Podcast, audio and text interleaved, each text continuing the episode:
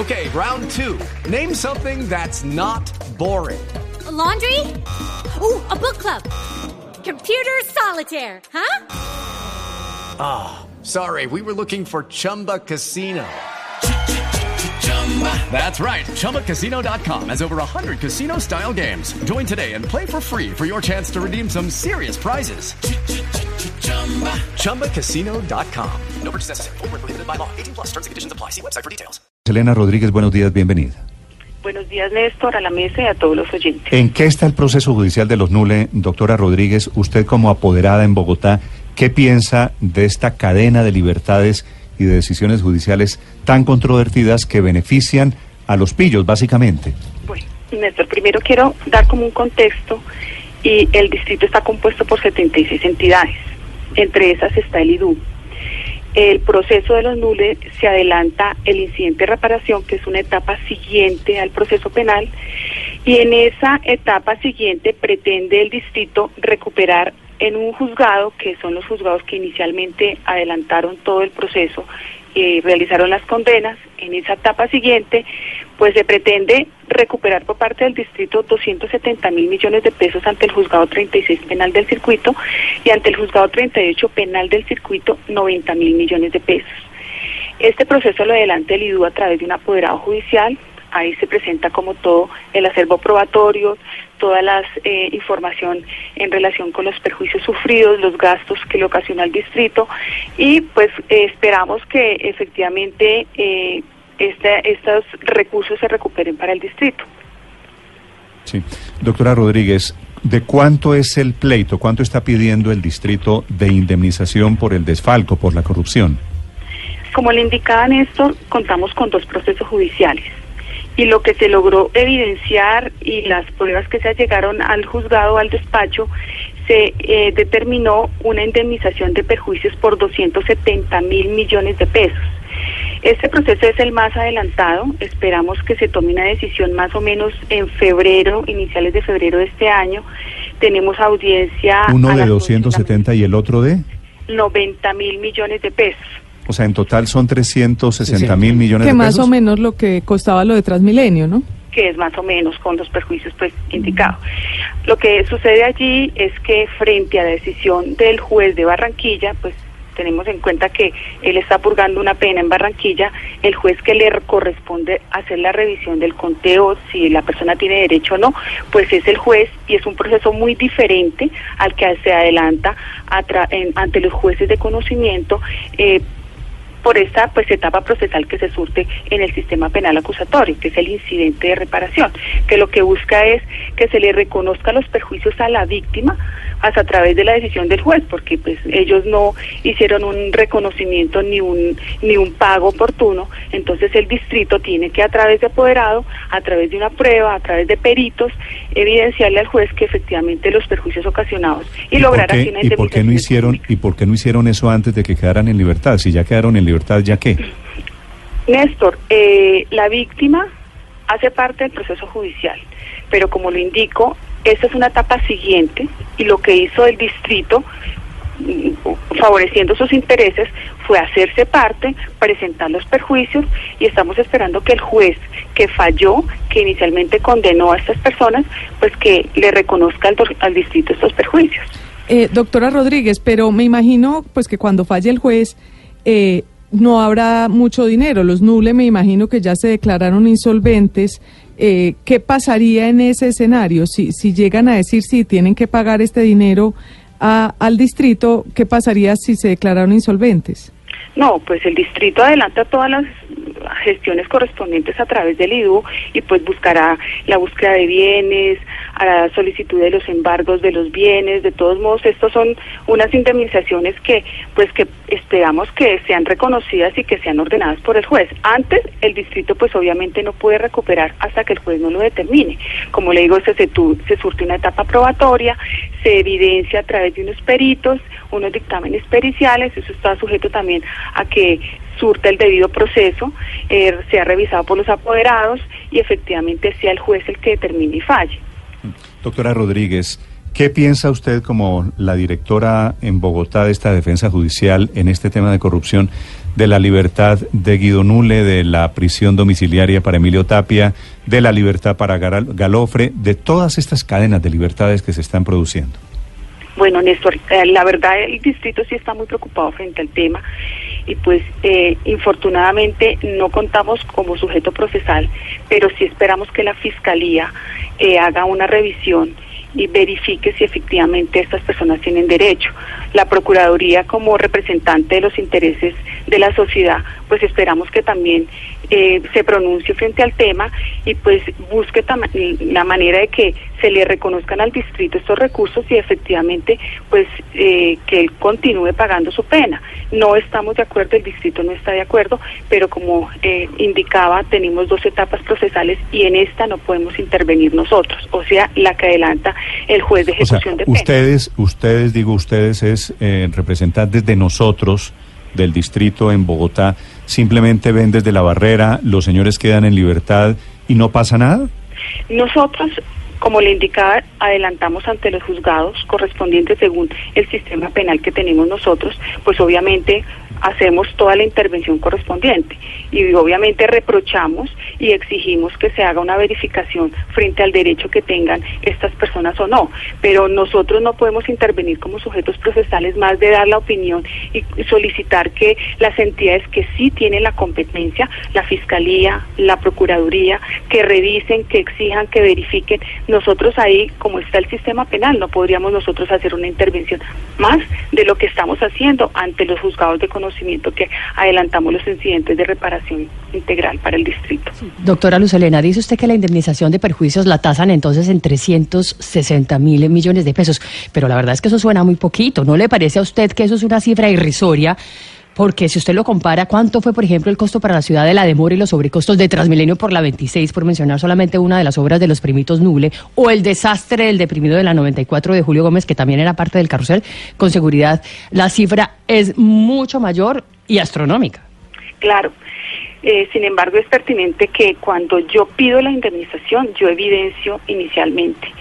Traigo unos dictámenes periciales, demuestro, pruebo y entiendo, según lo que me informa el IDU, que ellos adelantaron unos, estudios en el proceso que se adelanta en el Juzgado 36 Penal del Circuito con la Universidad eh, de los Andes para verificar. O sea, no es una información que de manera espontánea la, entre- la integra o la entrega eh, las entidades públicas, sino que debe demostrar con pruebas y en su momento pues se adelantaron todos los procesos. Fíjese que eh, no tengo no tengo en mente cuándo se iniciaron estos procesos, pero una vez culmina el proceso, se adelanta, estamos en el 2019 y hasta ahora se va prácticamente a tomar una decisión. Los alegatos de conclusión se presentaron. O sea, es es el sistema. El sistema está eh, adelantado y Doctora Luz Elena. aló. Sí, se me, se me está yendo. Le quería, le quería preguntar qué pasó con las pólizas de los contratos. Entiendo que las pólizas, las aseguradoras hicieron eh, dentro del proceso penal, se hicieron la recuperación, pero lo que está exigiendo el distrito es aparte de lo que el juez penal establece como con- como como pena eh, distinto al proceso que nosotros ¿Pero se han hecho efectivas esas pólizas? Entiendo que sí, no tendría la información en estos momentos. Sea, entiendo que sí, entiendo por los medios, pero no es una información que yo en estos momentos pueda como asegurarle o confirmar. ¿Pero usted no es la encargada de manejar ese tema? Claro que sí. Lo que, como le indicaba, nosotros a través del IDU adelantamos todo el proceso de incidente de reparación y eso es lo que pretendemos cobrar. Esa es la indemnización que pretendemos recuperar para los del del incidente, distrito. del incidente de reparación del que usted ha hablado varias veces, ¿cuánta plata se ha recogido? En estos momentos, como le indicó Néstor, eh, estamos a la espera de que el juez tome la decisión. No, ¿cuánta plata se ha recogido? No, no a la no decisión. hemos recuperado. Frente a estos 270 mil millones y 90 mil millones, no, porque hasta que el juez no tome la decisión no podemos nosotros con- eh, pretender eh, lograr que nos entreguen recursos. O sea, no se ha recogido un no solo se ha peso. recogido, no, no se ha recogido. ¿Y por qué cree usted que hay razones para pensar que algo se puede recoger o que algo se puede recuperar? Pues eh, nosotros tenemos que creer en la justicia, nosotros tenemos que realmente surtir todas las etapas procesales y eso es lo que realmente estamos haciendo. Pero- nosotros no hemos sido omisivos, el distrito no ha sido omisivo. Pero si han Eh, pasado ocho años, no se ha recuperado un peso, los señores están quedando en libertad.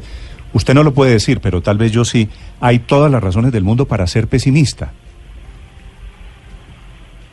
Pues Néstor, infortunadamente eh, estamos frente a un sistema que nos da estas etapas y lo, la verdad nosotros estamos gestionando y haciendo, no hemos sido omisivos un día, hemos adelantado, hemos evidenciado, hemos contamos con apoderados diligentes frente al tema, hemos ¿Dónde, pagado ¿dónde los está, estudios. doctora Lucelena, dónde está la plata que ellos se robaron? No, pues los recursos todos sabemos, esto es una opinión que, que, que todos conocemos de qué es lo que ha sucedido con estos procesos y que eso no es solamente en Bogotá, ellos tienen proceso inclusive en la, con la nación. Pero la plata la tienen escondida, la plata No se sabe sabe. dónde está, la plata está invertida, la plata está en dónde. No tenemos conocimiento de esa circunstancia. Doctora Lucelena, usted ha dicho en tres oportunidades en esta entrevista que esperan la decisión del juez. ¿Qué términos tienen esos incidentes de reparación? ¿Cuándo debe producirse una decisión? Bueno, eh, el primero de febrero esperamos que se tome una decisión ante el juzgado 36 penal del circuito donde se pretende recuperar 270 mil millones de pesos.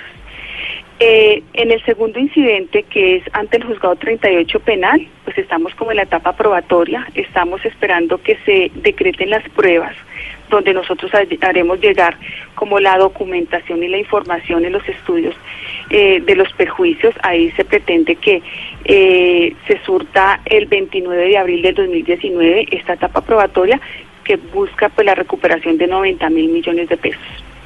Sí, a propósito de recuperar plata perdida, doctora Lucelena, ¿llegaron a establecer ustedes quiénes eran los autores intelectuales? Porque por lo menos en el caso de Emilio Tapia siempre se dijo que era un testaferro. No, no tengo conocimiento de esa información.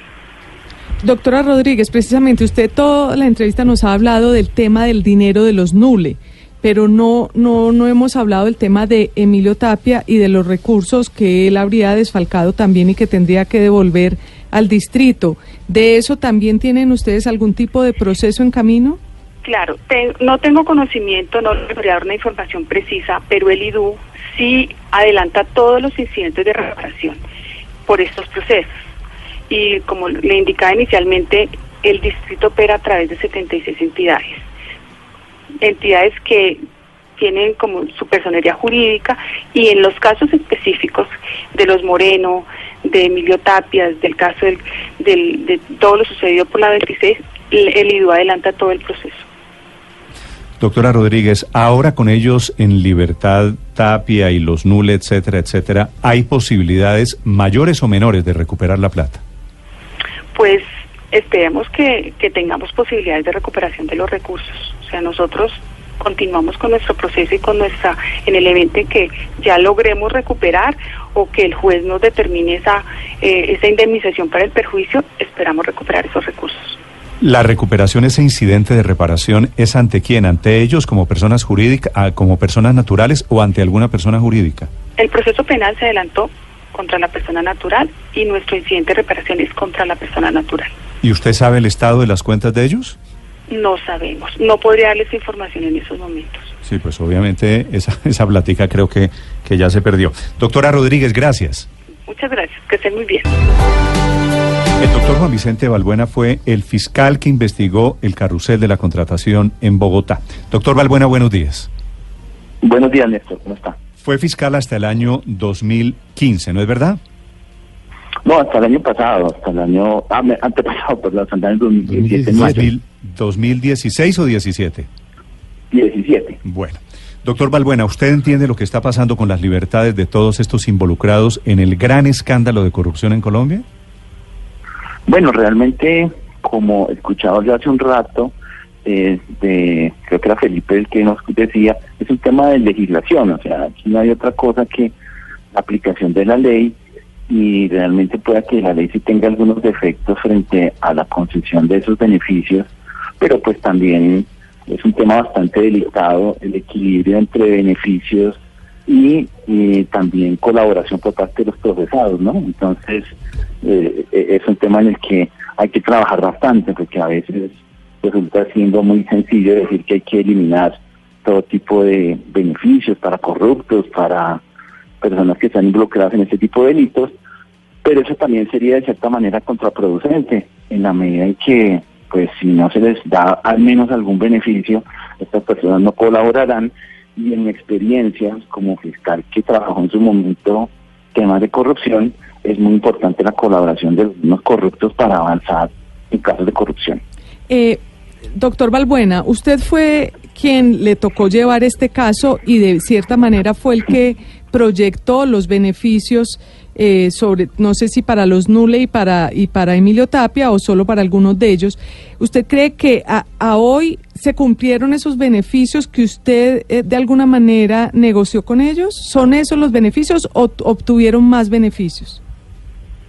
Bueno, realmente eh, respecto, por ejemplo, a los miembros del grupo Nule, eh, aquí lo que ahí lo que hubo fue un allanamiento a cargos. Ellos realmente aceptaron los cargos. Tienen dos condenas, una eh, la más alta, 19, 20 años, y mm, otra condena que tienen eh, alrededor de 8 años de prisión por allanamiento a cargos. Igualmente ellos se comprometieron a colaborar con la justicia y delataron, y no solo delataron, sino sirvieron de testigos. Recordemos, por ejemplo, ahora eh, que hablaban del señor Guido Nule, fue testigo principal para la condena del Contralor Morales Rusi, en el caso del señor Tapia, pues testigo para condenas de concejales, para condenas del alcalde, del senador Moreno, en fin. la idea con ellos siempre fue, pues, primero que tuvieran una condena, segundo, poder recuperar el dinero. Y sobre eso de pronto falta alguna precisión y es que siempre tuvimos la precaución de que existiera un proceso de extinción de dominio. Es decir, estas personas tienen en la Fiscalía en la actualidad bienes embargados por extinción de dominio.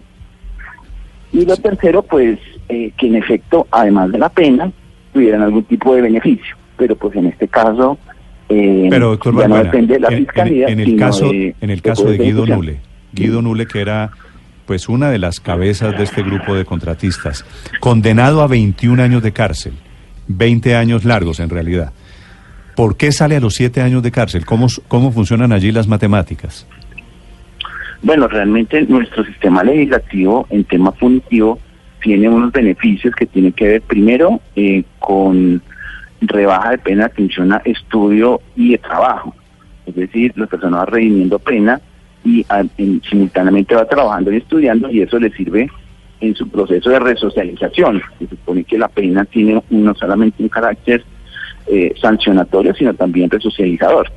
Pero no hay un, no hay un pues, mínimo, no debe pagar eh, tres quintas partes, por ejemplo sí, realmente sí que para, dependiendo del beneficio. hay beneficios, por ejemplo, el de la detención domiciliaria, el beneficio de la libertad condicional, y en este caso parece que le dieron la libertad condicional. Y para este eh, asunto, pues en efecto, eh, el juez tuvo que haber hecho las cuentas de la redención y las cuentas de la privación efectiva de la libertad. Eh, no conozco con detalle cuál fue la decisión del juez ni, ni, Pero es decir, cuentas fue la que hizo. Doctor Balbuena, a usted como el investigador, como el fiscal del caso de la corrupción, ¿no le parece escandaloso que estos señores se estén recuperando en libertad? ¿Le parece que es el producto de una legislación más o menos laxa que hay en Colombia? Sí, realmente, como le digo, el problema, el problema de, de fondo aquí es cómo lograr que en esa legislación eh, coexistan ambas, ambos beneficios, porque realmente las investigaciones de corrupción necesitan de los corruptos para avanzar rápidamente y de una manera certera. O sea, no hay duda alguna que uno no podría decir hay que eliminar todos los beneficios a los corruptos porque realmente se entorpecerían mucho las investigaciones.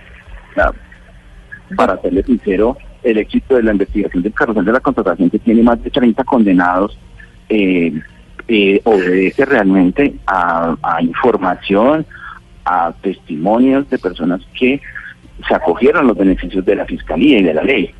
Entonces esto hay que complementarlo con, una, un castigo severo, pero también con temas relacionados con la indemnización y con la incautación de bienes. Por eso le digo que en, en los temas que tienen que ver con indemnización que escuchaba ahora y con temas de bienes, pues también la Fiscalía, eh, al menos en, ese momento tuvimos la precaución de que estuvieran realmente garantizados a través de los procesos de extinción de dominio. En el caso del Grupo Nule, recuerdo que tienen eh, embargadas acciones de, la empresa Ener Lima y Ener Pereira por más de 400 millones de pesos y se encuentra en extinción de dominio en este momento. Sí. Así es que pues ahí hay un recaudo bien, pues, pues Sí. más o menos justo para, para indemnizar.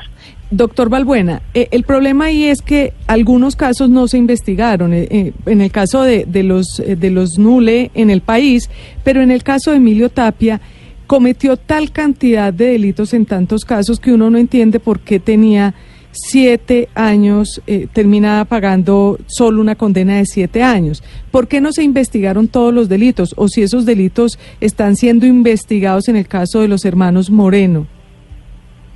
No, sí, mire, eh, eh, por ejemplo, en el caso del señor Tapia, el, hay que recordar tres condenas. Él tiene eh, una condena Tres- por concierto Él para tenía, pero, él, pero más. pues él actuó en muchísimos casos de corrupción en, en Bogotá. Sí, claro que sí. ¿O fue Y que el perdón pues, le cubrió todo?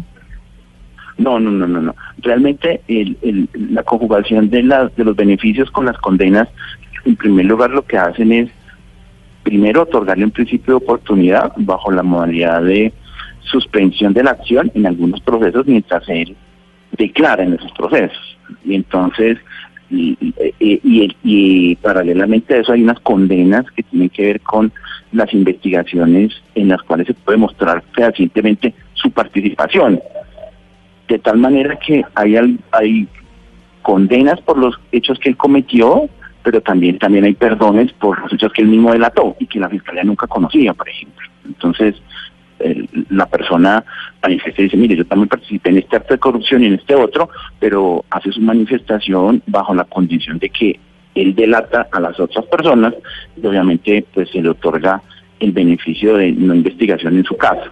Entonces, eh, en, en esa dinámica de tratar de atacar duramente la corrupción, pues obviamente es muy importante que la persona que delata pues realmente tenga algún beneficio para que podamos avanzar en el resto de las personas que han participado en los temas de corrupción. Doctor Tongelo, pero siguiendo con la pregunta de los María, a los Nule los condenaron por un solo contrato que fue el de las ambulancias. Pero, ¿y el resto de contratos del carrusel qué? Los contratos de mallas viales, como la de Oriente, los contratos de acueductos, como el de Tunjuelo Canoas, los contratos de hospitales públicos, como el de Mason y Tunjuelo. ¿Qué pasó con todo eso? Doctor las Balbuena. investigaciones, señor. No, no, no, que Paola le dijo doctor Tunjuelo. Debe ser Porque por estaba la... leyendo Ay, sobre no, perdón, Canoa Tunjuelo. perdón. Doctor Tunjuelo. Balbuena. doctor Qué- Balbuena. Qué pena, Perdón, doctor perdón. eh, tú, eh, Balbuena. Mire, eh, Error. eh, todos, todos estos eh, contratos de los que usted se refiere realmente fueron investigados. Muchas personas han sido condenadas. En el caso de los nules se condenaron no solo por el tema de la calle 26 de Transmilenio, sino por contratos de malla vial y adiciones de ciertos contratos. Eh, se investigaron otros hechos, incluso eh, el señor eh, Galofre y, y algún otro miembro del grupo Nule tiene condenas en, en, casos de vías en el Cesar. Otros hechos siguen en investigación y han sido y han seguido investigándose.